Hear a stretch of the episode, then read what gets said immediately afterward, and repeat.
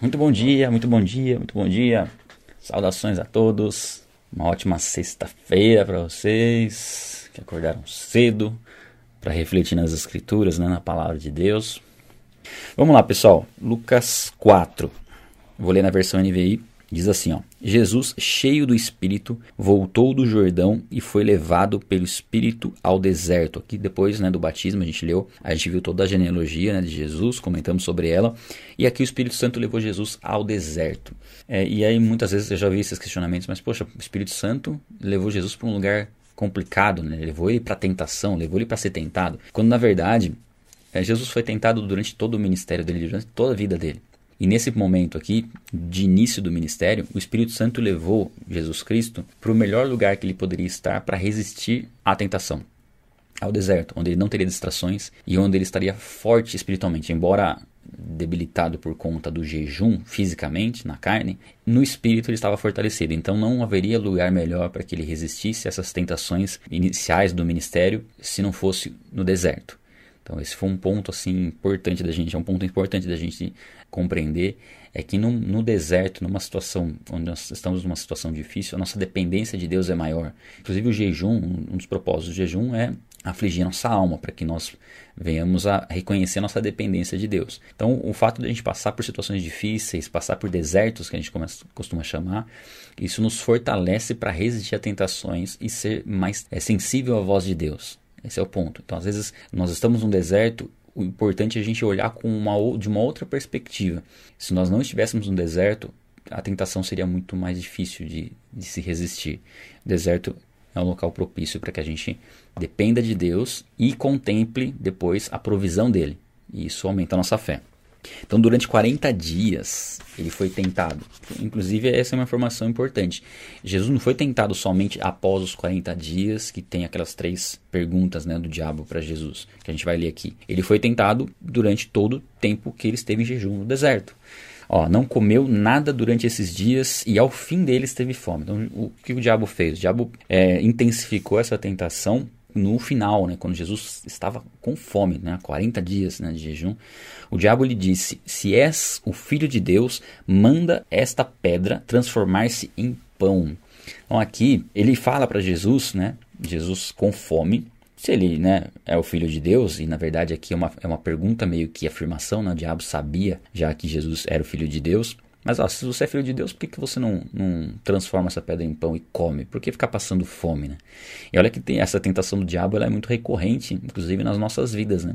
Ué, se você vai na igreja, por que, que você está passando dificuldade? É, se você lê a Bíblia, por que, que você ainda faz isso, faz aquilo? Se você está acompanhando, fazendo leitura todo dia, o que está mudando na sua vida? As pessoas que não têm entendimento, né, que são influenciadas pelo príncipe desse mundo, né, pelo diabo, elas vão sempre questionar a nossa fé e falar: oh, ué, você não, você não começou a servir a Deus agora? Por que está acontecendo isso com você? Coisas que muitas vezes a gente não tem explicação para algumas coisas acontecerem, mas a Bíblia deixa claro que a gente passaria por aflições. Né? Na verdade, a provisão de Deus para as nossas vidas ela vem no tempo certo, né? E aqui no caso ele, ele, ele coloca essa proposta para Jesus aqui, para que Jesus tivesse um atalho, na verdade, né? Uma forma de ser suprido sem precisar necessariamente de Deus, vamos dizer assim, de fazer pela própria força, a força do próprio braço. E nós nós não dependemos da força do nosso braço, porque nós sabemos quem Deus é e que é Ele que sustenta todas as coisas. E aquilo que nós temos é por conta da ação de Deus. E aquilo que nós vamos receber ou deixar de receber, a gente tem que deixar isso com que Deus traga a provisão que nós necessitamos, né? Dependência de Deus. E aí, Jesus responde: está escrito, nem só de pão viverá o homem. Então, ele oferece algo para saciar uma, um desejo da carne, não, um desejo do corpo, né? O, o alimento é uma necessidade básica do ser humano. Quando você está com fome, praticamente nada satisfaz, né?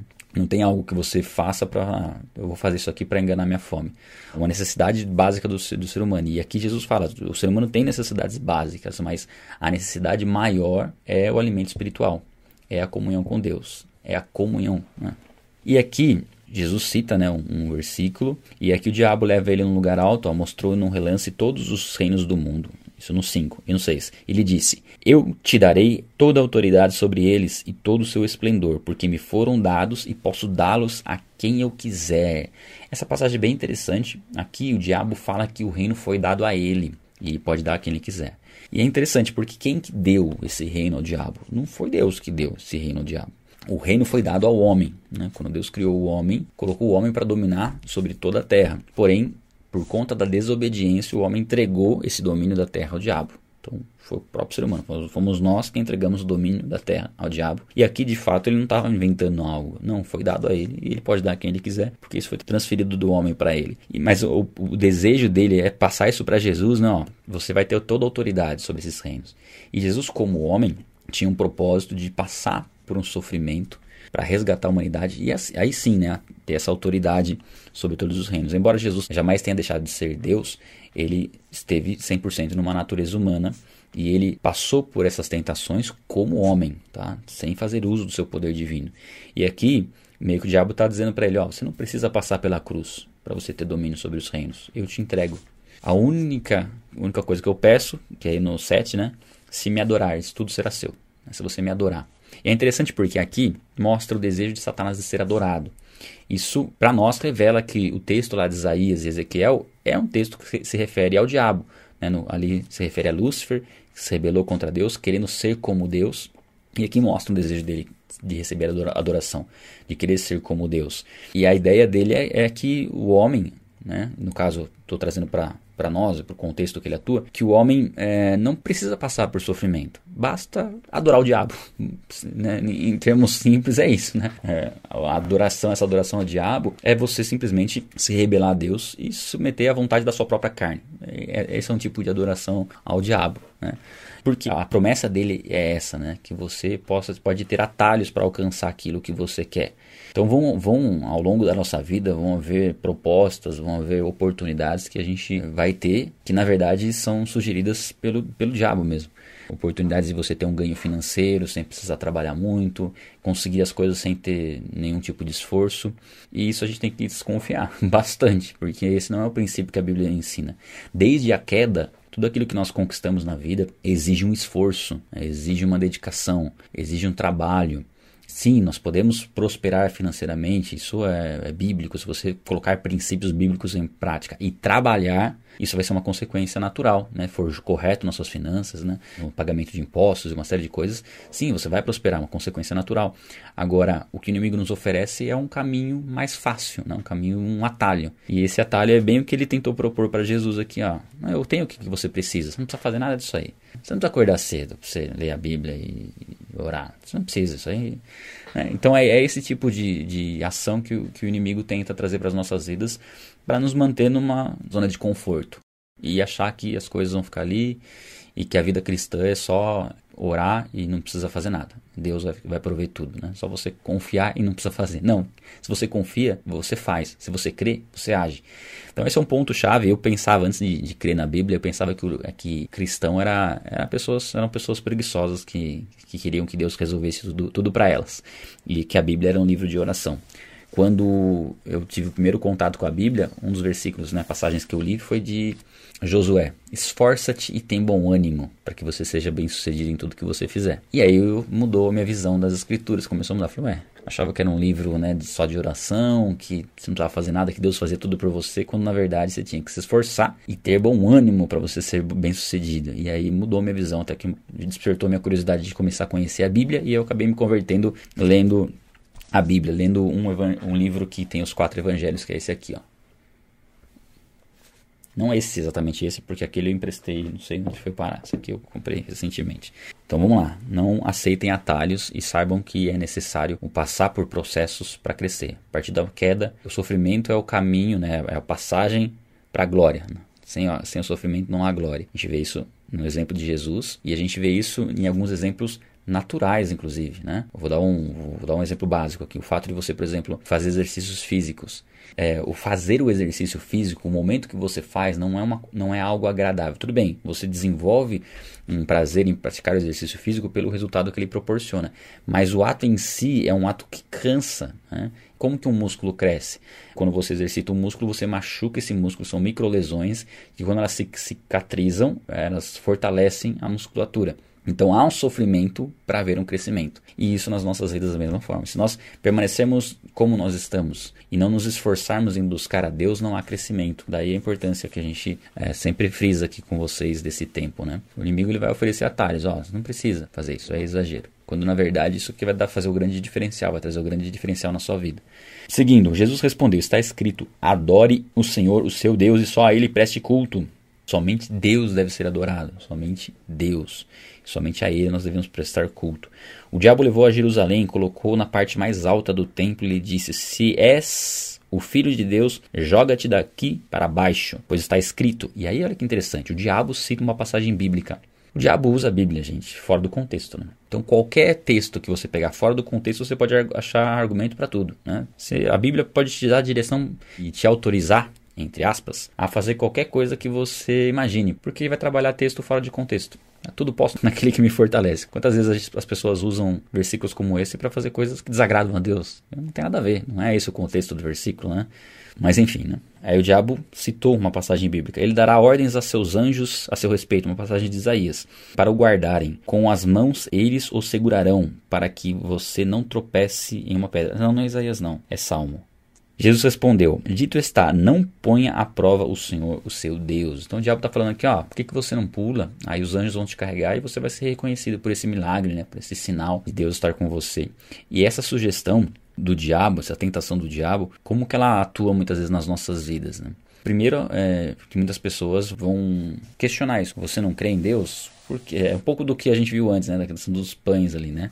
Mas aqui é um pouco mais em relação a você não, não ser prudente e achar que Deus está. Dos dois pontos, né? Primeiro, alguém te vendo de fora e falando assim, ué, se você crê em Deus, isso se encaixa mais com o que a gente viu da outra tentação. Se você crê em Deus, por que, que você fica doente? Um exemplo, né? E da nossa parte, ué, uma vez que eu creio em Deus, eu não preciso me cuidar que Deus me protege. Então, é, são os extremos, né? Ou por parte das pessoas, né? Olhando para nós e, e, jogando esse tipo de argumento. Ou então o fato, de repente, de você achar que Deus vai te proteger porque você está com Ele e aí você acha que você pode andar com seu carro a 200 por hora numa pista a 100.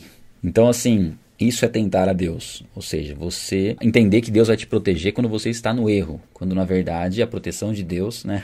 Costumo falar isso, né?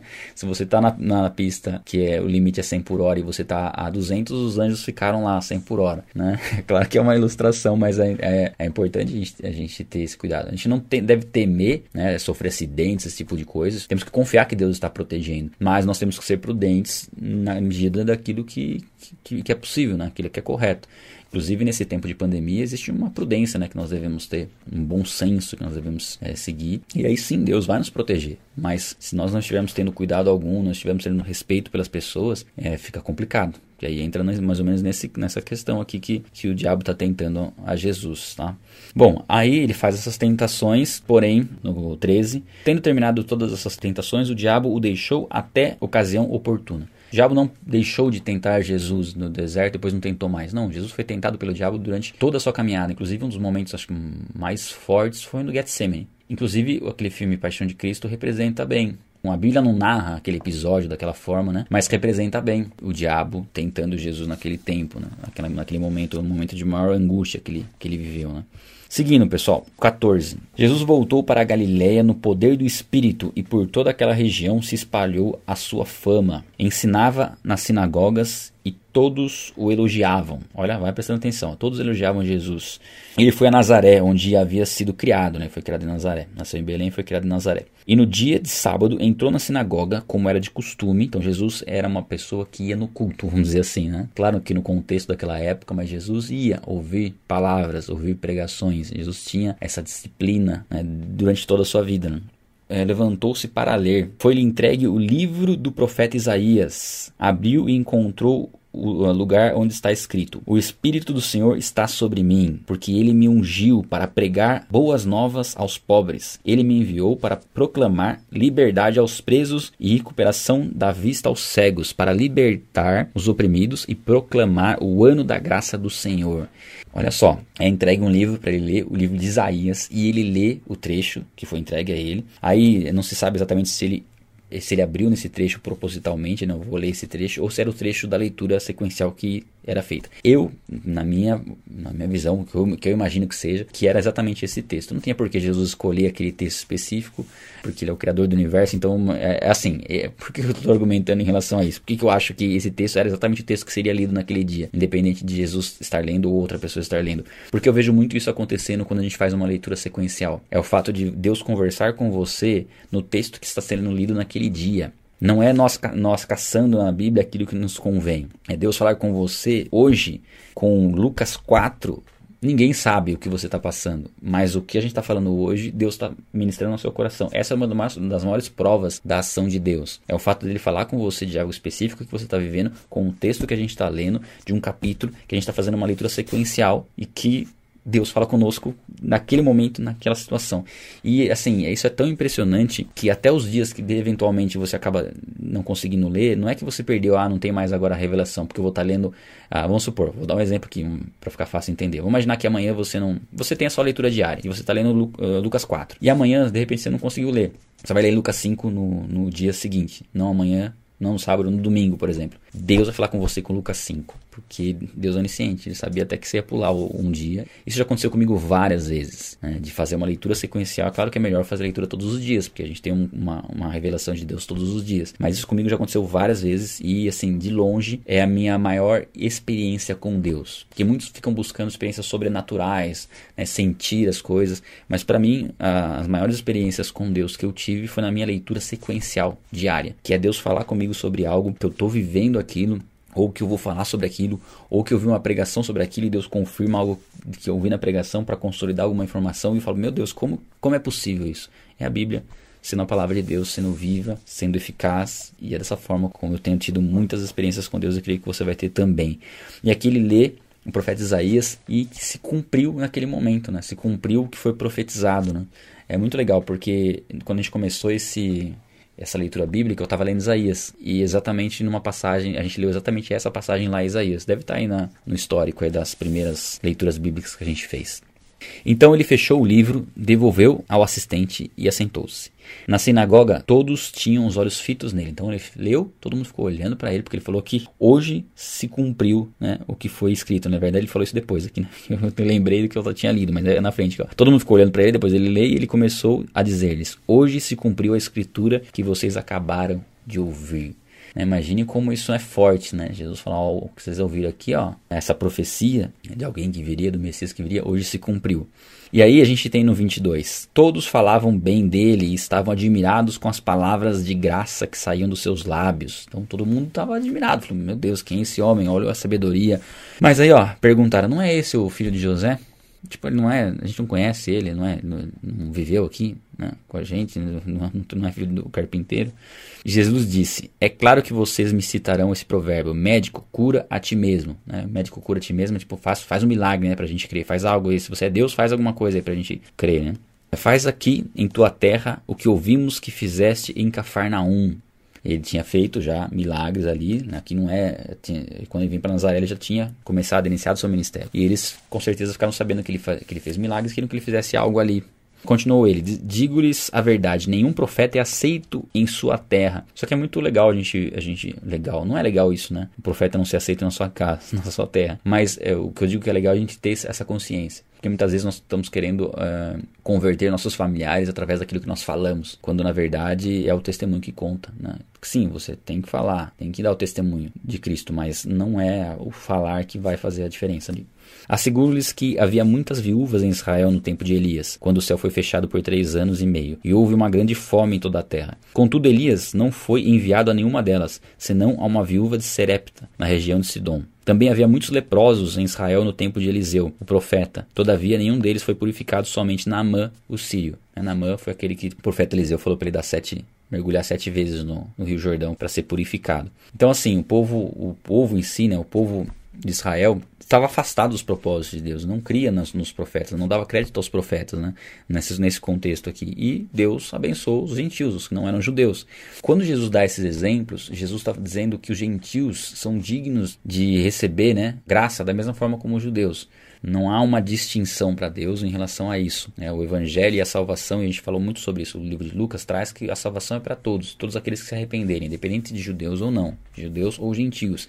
Só que assim, havia um exclusivismo muito forte, né? E uma religiosidade muito forte naquele povo ali, naquele momento, naquela, naquela, naquele contexto cultural, de não aceitar os, os gentios. Tanto é que até os discípulos demoraram para entender que o Evangelho tinha que ser levado para os gentios. Né? Pedro relutou em relação a isso. E aí, todos aqueles que estavam admirando, falando bem de Jesus a partir do momento que eles foram confrontados com isso, ó, todos os que estavam na sinagoga ficaram furiosos quando viram isso. Levantaram-se e expulsaram da cidade, e o expulsaram da cidade e o levaram até o topo da colina sobre a qual fora construída a cidade, a fim de atirá-lo precipício abaixo. Mas Jesus passou entre eles e retirou-se. Eles chegaram ao ponto de querer matar Jesus, de tentar matar, é uma tentativa de homicídio aqui, né? Tentaram matar Jesus porque eles estavam admirando as palavras de Jesus, mas quando eles foram confrontados, eles já não queriam mais ouvir. Ou seja, Muitas pessoas admiram a verdade quando a verdade traz algo bom, né? Massageia o ego, vamos dizer assim. Essa verdade aqui é um, algo que está me dizendo que eu estou no caminho certo, que está tudo bem com a minha vida. Aí você recebe a verdade, não, ótimo. Agora, quando a verdade confronta, a tendência é rejeitar. A tendência do ser humano, quando é confrontado, é descartar aquilo que ele está ouvindo e, ah, inclusive, nem analisar muito bem o que está sendo dito, mas julgar a própria pessoa, já analisar a pessoa. Tanto é que eles queriam matar Jesus porque Jesus estava falando algo que confrontava eles, confrontava confrontava o preconceito deles. Mas aí Jesus se retira do meio deles, né? Não sei se Jesus foge, o que, que acontece aqui, mas Jesus se retira do meio deles. Então ele desceu a Cafarnaum, cidade da Galiléia, e no sábado começou a ensinar o povo. Todos ficaram maravilhados com seu ensino, porque falava com autoridade. Na sinagoga viu um homem possesso de um demônio, de um espírito imundo. Ele gritou com toda força: Ah, que queres conosco, Jesus de Nazaré? Vieste para nos destruir? Sei quem tu és, o Santo de Deus. Jesus o repreendeu e disse: Cale-se e saia dele. Então o demônio jogou o homem no chão diante de todos e saiu dele sem o ferir. Olha que interessante aqui. Ele, as pessoas ficavam admiradas com a autoridade de Jesus e essa autoridade vinha por quê? Porque ele era o filho de Deus. E também vinha por quê? Porque ele era uma pessoa que praticava aquilo que vivia. E nós temos autoridade também dada por Deus para pregar o evangelho, para repreender a ação do inimigo. E essa autoridade ela vem conforme a nossa obediência. Né? Nós não podemos agir agir como os fariseus agiam, que é falar para a pessoa fazer algo, mas a gente não faz. Então nós temos que buscar praticar a palavra para ter autoridade de falar sobre ela. E aqui a gente vê que até os demônios sabiam que Jesus era o filho de Deus. Até os demônios creem. Então, somente saber que Jesus é o Filho de Deus, somente saber que Deus existe, saber que Deus é, que Jesus viveu na Terra, saber isso só até demônio sabe. A questão é crer e crer é obedecer. Todos ficaram admirados e diziam uns aos outros: Que palavra é essa? Até os espíritos imundos ele dá ordem, ordens com autoridade e poder, e eles saem. E a sua fama se espalhava por toda a região circunvizinha. Então Jesus tinha uma autoridade que gerava uma admiração, não só a autoridade, mas a palavra. A palavra que Jesus dizia, ela vinha com autoridade que ela vinha carregado de tudo isso que a gente comentou, né? Jesus saiu da sinagoga e foi à casa de Simão. A sogra de Simão, que é Pedro, né? É, estava com febre alta. Esse detalhe de febre alta aqui é provavelmente não está nos outros evangelhos. Ah, do detalhe febre alta. Provavelmente é porque é, Lucas era médico, né? Tem um detalhe mais específico aqui na narrativa. Né? E pediram a Jesus que fizesse algo por ela. Estando ele em pé junto dela, inclinou-se e repreendeu a febre. Né? Isso aqui é até, até interessante a gente ver. Jesus repreendendo a enfermidade. Isso nos mostra que nós podemos sim orar e repreender a enfermidade em si. Né? É, que a deixou. Ela se levantou imediatamente e passou a servi-los. Ao pôr do sol, o povo trouxe a Jesus todos os que tinham vários tipos de doenças, e ele os curou impondo a mão sobre cada um deles. Além disso, muitas pessoas saí, de muitas pessoas saíam demônios gritando: Tu és o filho de Deus. Né? Mais uma vez, os demônios dando testemunho. Mas Jesus os repreendia e não permitia que falassem, porque sabiam que ele era o Cristo. Porque o testemunho que os demônios estavam dando naquele momento é interessante, né? Porque eles sabiam que Jesus era o Cristo, eles declaravam que Jesus era o Cristo, mas por que, que os demônios ficavam declarando isso, né? creio que uma por saber e por saber do poder de Jesus Cristo e outra até para tentar de uma certa forma atrapalhar o, o, ministério de Jesus. Por isso Jesus repreendia eles para eles não, não, não falarem, né? não, não exporem isso. Porque houve todo um processo na, na vida de Jesus e no ministério de Jesus dele se revelando ao povo até chegar no ápice da sua fama, para que todas as pessoas da região o conhecessem, né? soubessem quem ele é. Aí ele chega, a gente vai passar por essa passagem mais em breve, mas ele chega sendo exaltado né, em Jerusalém. Então havia um propósito de uma revelação né, da fama de Jesus gradual para que Jesus cumprisse plenamente o seu ministério. Né? A gente não sabe exatamente como funciona isso, como né, em que ponto que, né, que Jesus permitia né, e, e, tinha essa clareza de que era o Messias, né, que ficou revelado como era o Messias. Parece que precisava haver algum tipo de ainda de não ter uma convicção ainda de que ele era o Messias, até um, ponto, até um certo ponto. É, a gente vai ver depois isso quando a gente chegar em Marcos. Tem uma passagem onde, talvez esteja em Lucas também, mas onde o sumo sacerdote questiona ele. E aí ele responde confirmando que é o Messias. E a partir daquela confirmação, aí eles julgam ele digno de morte. Então tem todo um processo, né? Se já fosse declarado que ele era o Messias já de início, talvez a, a oposição fosse mais intensa naquele começo e não era o propósito ainda. Uh, ao romper do dia, Jesus foi para um lugar solitário. E se você pegar uma, se não me engano, a passagem de Mateus, complementa isso aqui dizendo que ele foi orar. Né? Mas aqui já fica implícito que ele foi orar. As multidões o procuravam e quando chegavam até, é, chegaram até ele, onde ele estava, insistiram que não as deixasse. Mas ele disse: É necessário que eu pregue as boas novas do reino noutras cidades também, porque para isso fui enviado. E continuava pregando nas sinagogas da Judéia. Até aqui, terminamos Lucas 4. E essa passagem final, Jesus se retirava para lugares isolados a fim de orar, lugares solitários a fim de orar. E é muito interessante a gente finalizar com essa passagem, né, o capítulo finalizar com essa passagem que mostra como é importante nós separarmos um tempo para orar, para buscar a Deus. E provavelmente Jesus aqui estava bem cansado por conta de toda a atividade que ele teve. Mesmo assim, ele encontrou um tempo para oração, para se dedicar a conversar com Deus, para desenvolver o relacionamento como homem, o relacionamento com Deus. E é algo que nós devemos buscar. É, isso nos ensina muito. É, embora nós muitas vezes estejamos cansados por conta de tudo que nós passamos ao longo do dia, tempo de qualidade com Deus não pode faltar. Bom dia, pessoal. Nos vemos amanhã, 6 e 7. Um abraço.